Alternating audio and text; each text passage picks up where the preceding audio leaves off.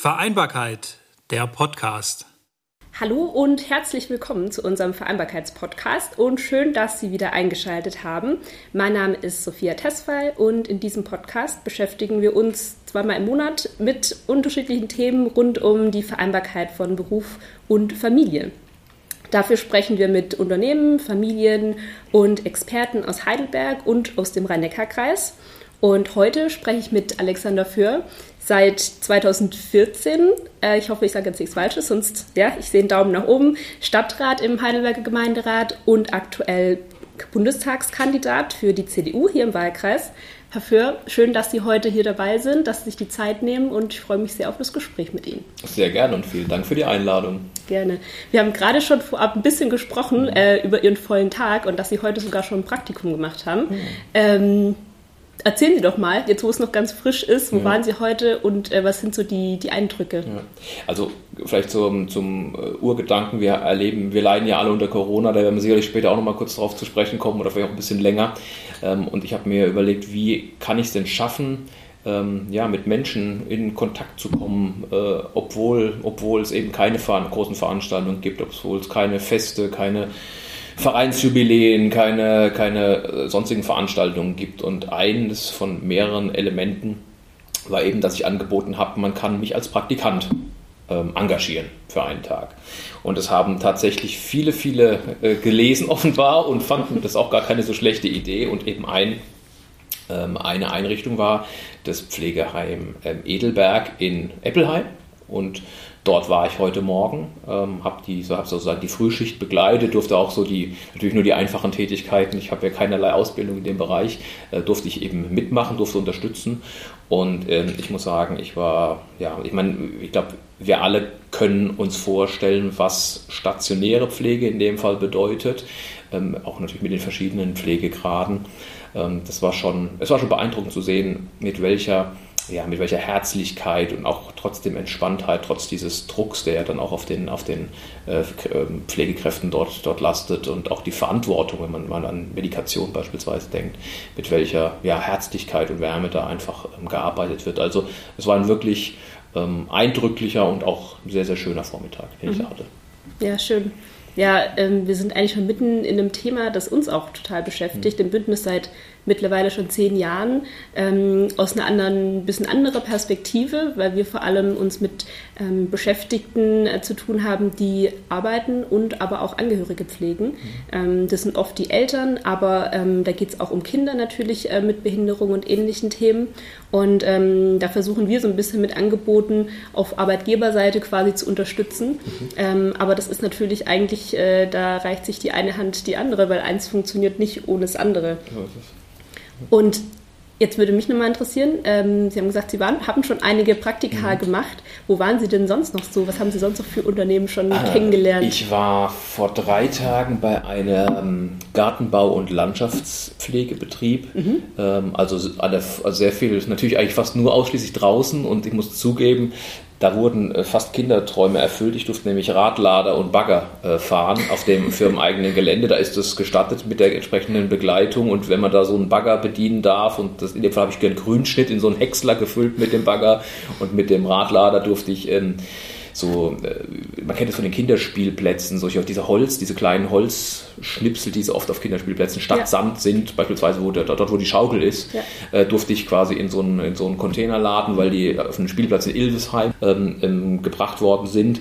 Und ähm, dann äh, abschließend, äh, das war jetzt zwar kein ganz so beeindruckendes Gerät, diese Schere, aber ich war in einem, durfte in einem Garten ähm, bei der, bei der ähm, Pflanzenpflege helfen und es war schon relativ deutlich erkennbar, dass der Garten dass da durchaus ein paar Euro verbaut worden sind. Ja. Ähm, und ähm, zum Glück habe ich erst danach erfahren, dass dieser Stock, an dem ich da rumgeschnitten habe, ein japanischer Stock für 8000 Euro war. Wow. Ähm, ja, also das wäre wär, wär die Hand ein bisschen, hätte ein bisschen angefangen zu zittern, wenn ich, das, wenn ich das vorher gewusst hätte. Das war zum Beispiel was ich war in der Gastronomie ähm, auf der Burg Windeck in Weinheim, mhm. war ich beispielsweise. Ich gehe morgen übrigens nochmal in eine Pflegeeinrichtung, also ich mache zwei, zweimal äh, dieses Thema, bin ich morgen im ähm, Maria von Kreinberg, Pflegeheim hier in Rohrbach, äh, bin ich, bin ich ähm, unterwegs.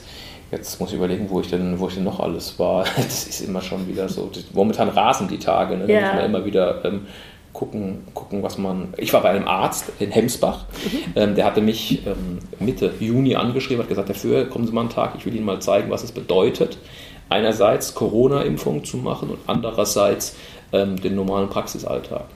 Und vier Wochen später, Mitte Juli, bin ich dann eben bei ihm gewesen.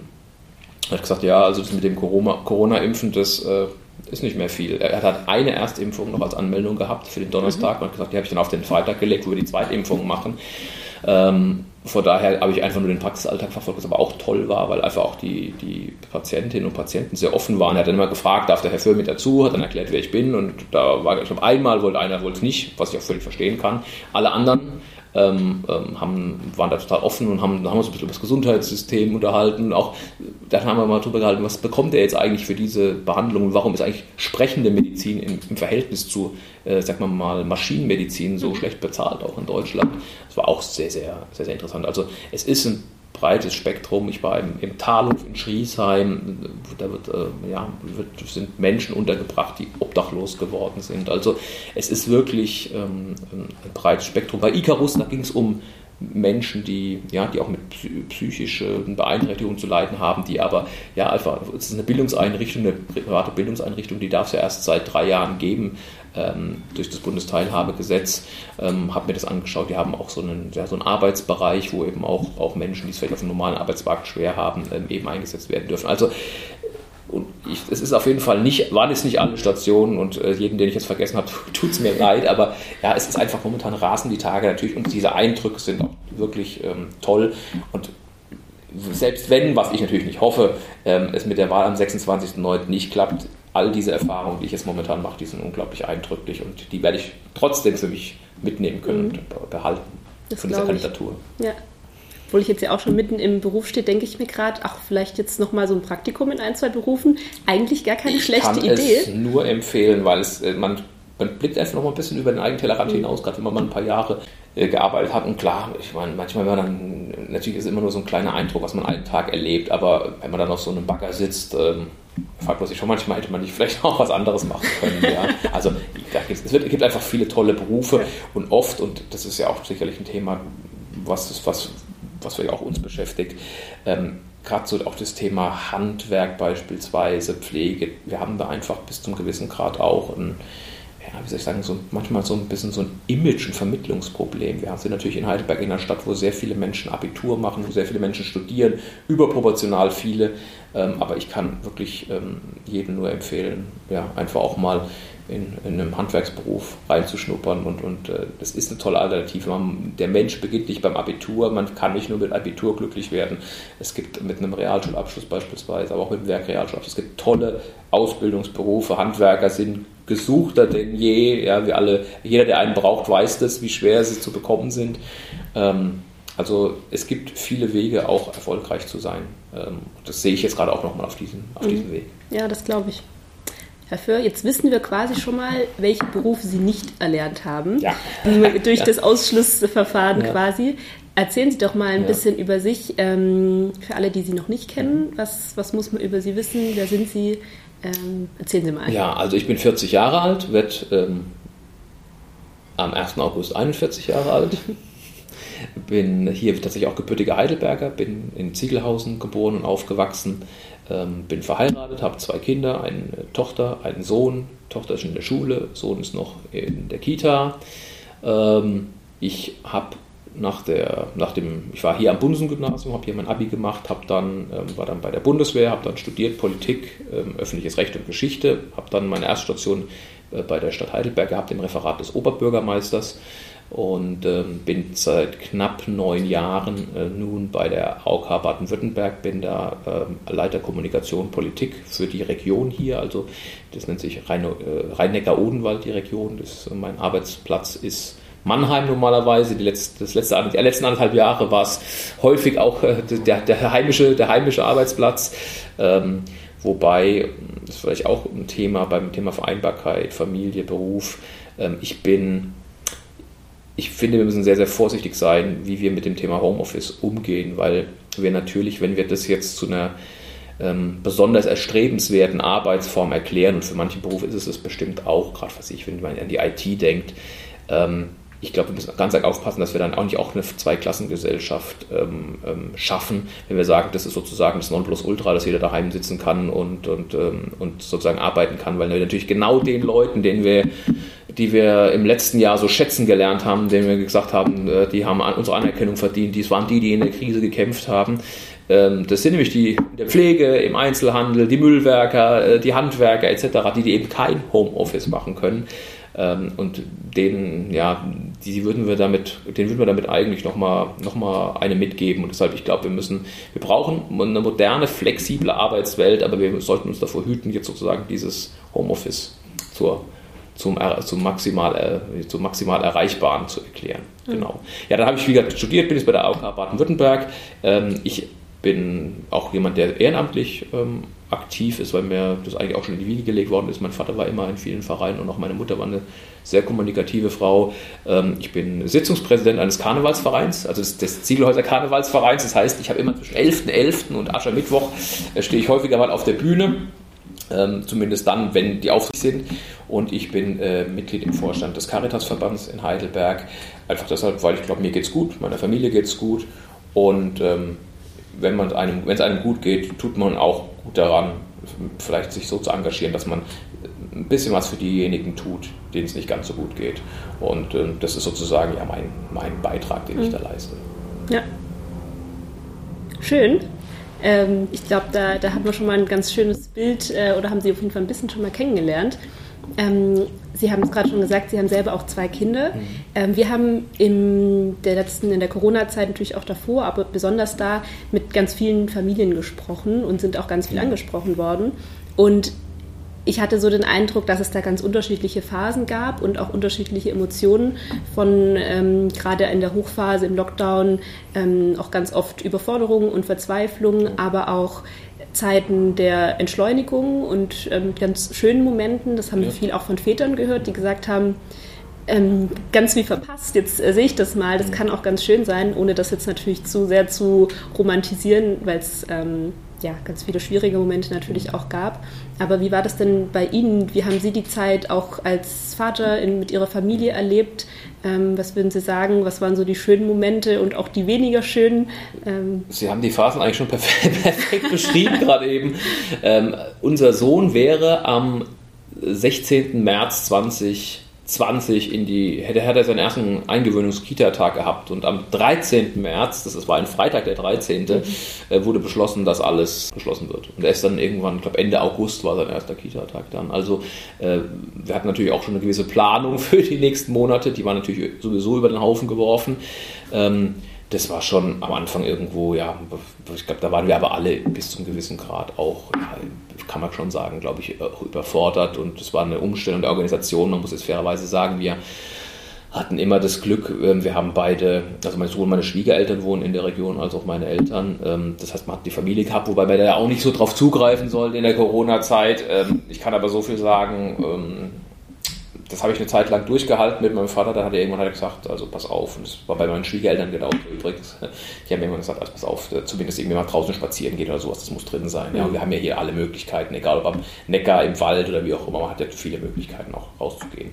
Ähm, von daher glaube ich, dass wir ähm, insgesamt in einer komfortablen Lage waren. Ich habe schon gerade eben gesagt, ähm, ich selbst wurde dann auch ins Homeoffice geschickt. Meine Frau ist Lehrerin die hat dann eben Unterricht von zu Hause gemacht. Da war das Internet das größte Problem, weil wir wirklich in, in der Stelle in Ziegelhausen, wo wir wohnen, echt einen miesen Internetanschluss haben. Ja. Und sie konnte immer nur ohne Bild unterrichten, weil sonst sofort die Qualität so runtergegangen ist.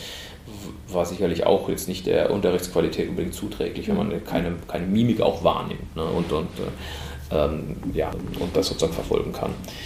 Ähm, und von daher wir haben einen schönen Garten, äh, wohnen am Waldrand, also wir waren da, glaube ich, privilegiert, von daher will ich mich überhaupt nicht beklagen. Wir hatten natürlich auch die Herausforderung, dass teilweise waren ja Spielplätze geschlossen, mhm. ja, da konnte man nicht mehr auf den Spielplatz gehen. Das hat schon, hat schon ähm, belastet und natürlich klar auch das äh, bei der größeren mit dem, mit dem Thema Homeschooling, das war schon ähm, nicht so besonders einfach, bevor Sie zu sagen. Aber, und das haben Sie ja richtig gesagt, es gab natürlich auch positive, äh, positive Dinge daran, weil ich, ich bin ja, wie, wie, Sie richtig gesagt haben, seit 2014 im Stadtrat. Ich bin auch äh, Kreisvorsitzender der CDU hier in Heidelberg. Und das ist natürlich verbunden mit vielen, vielen Nachmittagsabendterminen. Das heißt, ich war und jetzt kommt es eben bis zum gewissen Grad wieder, ähm, eigentlich, also mindestens dreimal die Woche abends war ich weg. Mhm. Ja, ähm, und damit, ja, damit musste man quasi umgehen. Und es war ja von heute auf morgen plötzlich, nee, es gab keine Termine mehr. Also ich war zu Hause. Immer. Ich konnte, konnte mit meiner Frau Mittag essen. Das war eine Erfahrung, die kannte ja. ich so nicht. Also ich fand das schön, dass wir miteinander Mittag essen konnten. Und äh, ich konnte auch eben gerade den Kleinen jeden zweiten Abend ins Bett bringen oder auch, mal mehr. Ja, wir haben, aber meistens haben wir uns abgewechselt, dann eben mit dem ins Bett bringen. Und da war jetzt schon auch äh, dann im Mai, Juni war, eine, war, eine war es eine Phase, da hat man es auch ihm angemerkt, weil für ihn war das natürlich dann plötzlich völlig ungewohnt, dass jetzt wieder sozusagen der Schalter umgelegt wird. Mhm. Ne, in dem Moment, wo es wieder diese ganzen Öffnungen kamen, wo wieder es angefangen hat, dass man sich treffen kann, dass eben dann doch wieder im kleinen Rahmen Veranstaltungen stattgefunden haben, dass äh, auch der Gemeinderat teilweise wieder in Präsenz getagt hat und nicht mehr digital äh, war ich plötzlich wieder weg. Und jetzt ist natürlich ganz extrem, ähm, 60 Tage vor der, vor der Wahl, also ich bin wirklich ohne Übertreibung keinen Abend momentan eigentlich daheim ähm, und auch tagsüber in der Regel nicht. Ähm, das heißt, ich sehe ihn morgens mal und vielleicht mal komme, komme ich mal dazwischen. Und das hat gerade am Anfang, hat das gemerkt, hat natürlich angefangen zu klammern und war auch, äh, hat auch wirklich immer dann auch geklagt und das so ist es, wo ist der Papa schon wieder hin. Und ich meine, das lässt einen ja nicht kalt mhm, als Vater, klar. ganz im Gegenteil. Ja, also ähm, das ist wahrscheinlich der vielleicht sogar der unangenehmste Teil von dieser ganzen Kandidatur, dass, das, dass man einfach sieht, dass es insbesondere ähm, den kleinen Sohn sehr belastet. Ähm, und ähm, ja, ich versuche mir immer mal wieder auch ein kleines Fenster rauszunehmen, dass ich dann eben doch mal auch mal abends daheim bin oder doch mal auch wieder ein paar Stunden, immer von der Kita zum Beispiel mal abhole. Mhm. Ähm, aber das ist schon, ist, schon ein großes, ist schon ein großes Thema und ähm, sicherlich der negativere Teil. Mhm. Ja. Ähm, und ich glaube, genauso wie es bei den Emotionen ähm, so alles von A bis Z gab, ähm, habe ich den Eindruck, dass in der Corona-Zeit auch in ganz vielen Bereichen klar wurde, was bei uns eigentlich gut läuft oder gut lief. Ähm, insofern das eben möglich war, auch was Kinderbetreuung angeht, Schulbetreuung und so weiter, Nachmittagsbetreuung, was es da alles gibt, auch unsere Vereine, ähm, glaube ich, haben wir nochmal ganz neu schätzen gelernt. Und gleichzeitig aber mit Sicherheit auch ähm, haben wir einen Blick darauf bekommen, was noch fehlt. Was würden Sie denn sagen ähm, in Heidelberg? Was läuft schon richtig gut? Und mhm. äh, wenn wir die Corona-Krise überwunden haben, äh, worauf können wir uns wieder freuen? Teilweise ist es ja gerade auch in Ordnung. Ähm, und wo denken Sie, müssen wir noch, äh, wo müssen wir nochmal Hand anlegen und wo müssen wir noch Dinge entwickeln? Ich, also als erstes, ich weiß gar nicht, ob das so Heidelberg-spezifisch ist, aber was glaube ich, wo wir schon sagen können, dass wir nicht gut waren, ist einfach, wie stark wir bei dieser, in dieser Situation insgesamt gerade Kinder und Jugendliche im Fokus hatten. Also ich finde schon, dass man im Nachhinein sagen muss, wir haben auf vieles geachtet. Wir haben darauf geachtet, dass, dass äh, Menschen eben ihre Existenz nicht verlieren, dass sie unterstützt werden. Ich war gestern im Pilgerhaus in Weinheim. Das ist eine Einrichtung, ähm, die sich, die sich ja, die Kinder und Jugendliche aufnimmt, ähm, die nicht mehr zu Hause bleiben können, ich will es mal so formulieren. Ähm, und der, der Geschäftsführer hat mir gesagt, ja, wissen Sie dafür, es gibt, wir haben im Endeffekt durch diese ganzen Schulschließungen und Kitaschließungen haben wir eine, haben wir den Kindern eine Sicherheitsstufe weggenommen. Mhm. Weil wir haben Kinder dauerhaft in ein Umfeld geschickt, möglicherweise dann eben noch, weil, weil auch der Arbeitsplatz nicht offen war oder weil die Leute im Homeoffice gearbeitet haben, in ein Umfeld geschickt, wo sie potenziell natürlich schon auch teilweise in Gefahr waren. Ja? Und normalerweise merken eben Lehrer, äh, Trainer in einem Sportverein mhm. ähm, oder andere Kontaktpersonen, die man so in der Freizeit trifft, die merken halt eben, wenn ein Kind plötzlich irgendwie blaue Flecken im Knick hat ja, oder wo auch immer.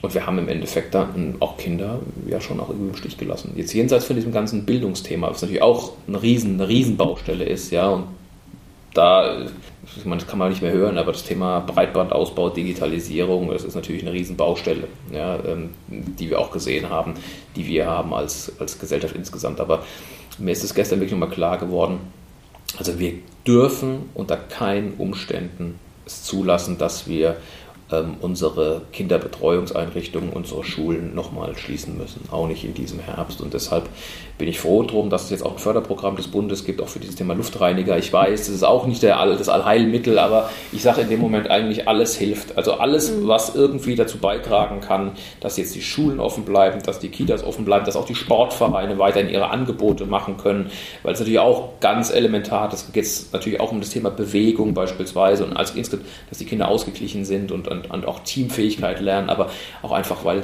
Sie haben es ja völlig richtig gesagt, das hat natürlich eine Riesenbedeutung. Also ähm, ich glaube, wir müssen jetzt alles dafür tun als Gesellschaft, dass es nicht mehr dazu kommt, dass, dass dieser, dieser wichtige, ja, dass diese wichtigen Angebote für unsere Kinder und Jugendlichen in irgendeiner Form wieder wegfallen. Ja.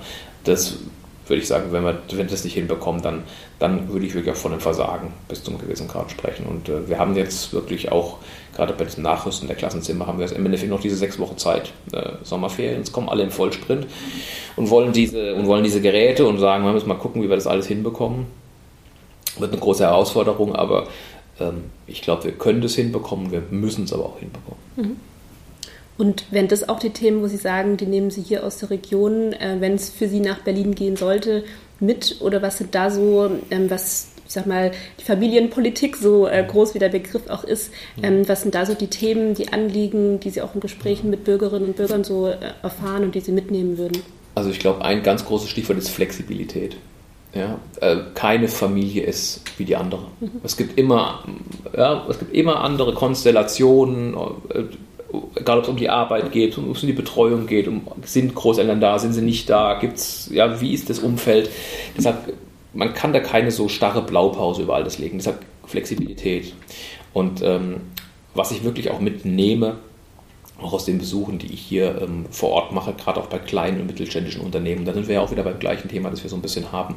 Ich habe ein ganz großes Vertrauen gerade in diese, diese auch oft familiengeführten Unternehmen und die müssen wir unterstützen, weil das sind Leute, die übernehmen Verantwortung, ja, die sehen jeden Tag, deren deren, auch deren, sagen wir mal, Vermögen steckt im Unternehmen. Ja? Die sind es nicht, die fahren nicht alle fünf Porsche, ja? Ähm, sondern deren Vermögen steckt in Unternehmen, die übernehmen Verantwortung, die müssen innovativ sein, weil die brauchen, die, die, müssen am Markt bestehen können, die brauchen immer wieder auch neue Produkte, tolle neue Ideen, die schaffen Arbeitsplätze und vor allem die Mitarbeiter sind ja auch deren, die sind für die unglaublich wertvoll.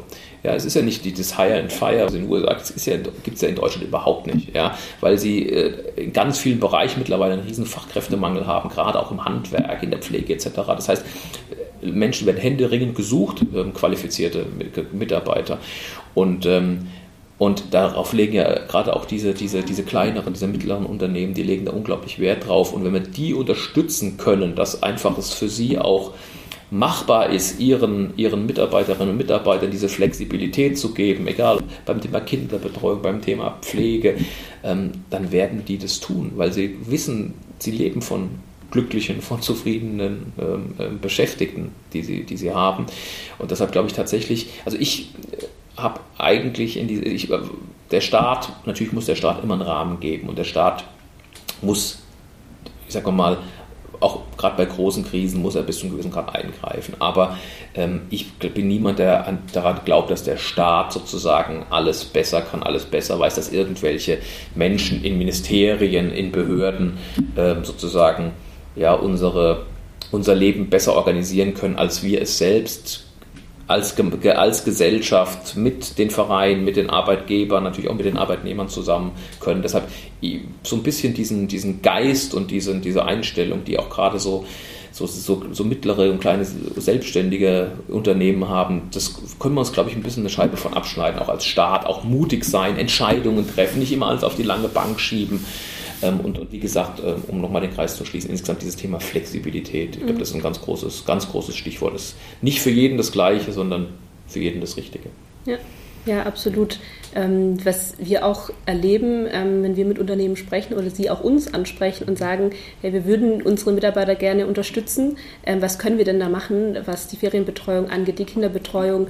Habt ihr da Ideen? Ähm, dass wir schon immer wieder feststellen, dass die Unternehmen, die da auch schon länger dran sind an den Themen und für die das eine Selbstverständlichkeit ist, jetzt auch gar nicht als, ähm, weil sie wohltätig sind, sondern einmal aus eigenem Interesse, weil sie die Mitarbeiter natürlich brauchen, mhm. aber auch, weil sie sich oft kennen und ähm, dann Verantwortungsbewusstsein haben, genau wie Sie es gesagt haben, und da sich als Team verstehen. Ähm, da erleben wir schon, dass die definitiv besser durch die Krise gekommen sind, weil sie eben flexibler schon waren vorher, vielleicht auch Homeoffice möglich war, wenn es nötig war. Und ähm, ich denke, das ist für uns jetzt einfach auch ein Thema, das wir weiter angehen, zu gucken ähm, und da auch zu schauen, wie haben das Unternehmen denn geschafft, was hat noch gefehlt und das gemeinsam weiterzuentwickeln. Ich glaube, ein ja, super wichtiges Thema, da weiter dran Fall. zu bleiben. Es ist, ist, toll, dass Sie, das, dass Sie das machen, weil gerade auch, man, Sie sammeln dann ja auch Erfahrungen, wo es einfach schon gut funktioniert hat und wo es vielleicht auch gute Modelle gibt. Und wenn Sie das weitergeben können, tipptopp. Ja, unbedingt. Ich schaue auf die Zeit und ähm, wir sind schon wieder fast am Ende. Ich würde Ihnen aber gerne noch eine Frage stellen zum Abschluss. Ähm, wir sind ja zum Glück äh, sieht es gerade ganz gut aus, auch was die Impfungen angeht und die ganzen Dinge. Deswegen kann man vielleicht auch schon einen Blick wagen in die Nach-Corona-Zeit. Ähm, und mich würde total interessieren, ob es für Sie denn auch was gibt, wo Sie sagen, ähm, das hat Sie die Corona-Zeit auch gelehrt, irgendwas, was Sie behalten wollen? Und was ist so die eine Sache, wo Sie sagen, ähm, die braucht es auf gar keinen Fall wieder und äh, worauf freuen Sie sich am meisten? Also die Corona-Zeit hat mich gelehrt tatsächlich, dass nichts selbstverständlich ist. Also nichts ist selbstverständlich, nicht, dass, dass man einfach mal, man konnte ja nicht mal mehr mit, mit, mit, mit der Familie teilweise, also mit der größeren Familie, mit einem größeren Familienkreis, mit Freunden und Bekannten irgendwie gemütlich abends zusammensitzen im Sommer, ja, und irgendwie ähm, einfach sich austauschen. Ich bin, ich bin sowohl ein Familienmensch als auch einfach so ein Gesellschaftsmensch. Ich, ich bin gern unter Menschen. Ich mag es, unter Menschen zu sein und, und mich auszutauschen. Und ähm, dass das weggefallen ist, das war natürlich bei aller Qualität, den man auch innerhalb der Familie, dann innerhalb der Kernfamilie eben auch miteinander hatte. Ähm, das war schon etwas, was ich wirklich nicht mehr brauche. Also, also ich glaube, ich lerne, habe wieder gelernt, ähm, das, auch den einen oder anderen Termin, den man sonst vielleicht im Vorbeigehen gemacht hat, das, den habe ich wieder schätzen gelernt. Ja, mm, weil es einfach, einfach schöne Momente sind und dass man wieder in den Zoo gehen kann, dass man ins Schwimmbad gemeinsam gehen kann, ähm, ja, dass man auf den Spielplatz gehen kann, selbst das war ja mal ein paar Wochen nicht möglich.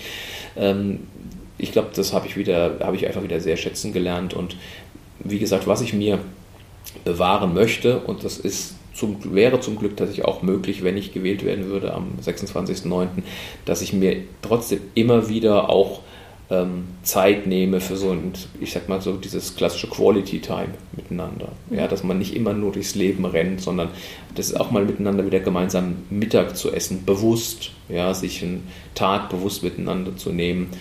Ähm, ich glaube, das ist was, was ich auf jeden Fall beibehalten möchte und was ich auf jeden Fall pflegen möchte. Das ist mir, das ist mir einfach in diesen Tagen sehr, sehr bewusst geworden. Und ansonsten glaube ich, dass wir, und das ist auch mal abschließend zu sagen, in einer tollen Stadt wohnen. Wir wohnen auch in einem tollen Land. Das kann man nun einfach auch sagen, wenn man rückblickt auf das, wie auch, auch unser Gesundheitswesen funktioniert hat, bei allen Problemen, die wir hatten. Ich will da jetzt auch nicht schönreden, aber wenn man sich einfach mal die nackten Zahlen anschaut, muss man sagen, es hat vieles in diesem Land, manchmal hat es geächtzt und gekrächzt an manchen Stellen, aber vieles hat eigentlich ganz gut funktioniert. Ähm, und wir müssen es einfach aus dem, wo es nicht so gut funktioniert hat, die richtigen Lehren ziehen. Und damit ist mir auch vor der Zukunft nicht bange. Mhm. Dafür vielen, vielen Dank für die Offenheit, die Einblicke und ähm, ja, dass Sie sich die Zeit genommen haben in Ihrem vollen Kalender ähm, für unser Gespräch heute. Ich danke Ihnen. Und damit sind wir am Ende der heutigen Folge. Ähm, ich sage vielen Dank fürs Zuhören und bis zum nächsten Mal. Vereinbarkeit, der Podcast.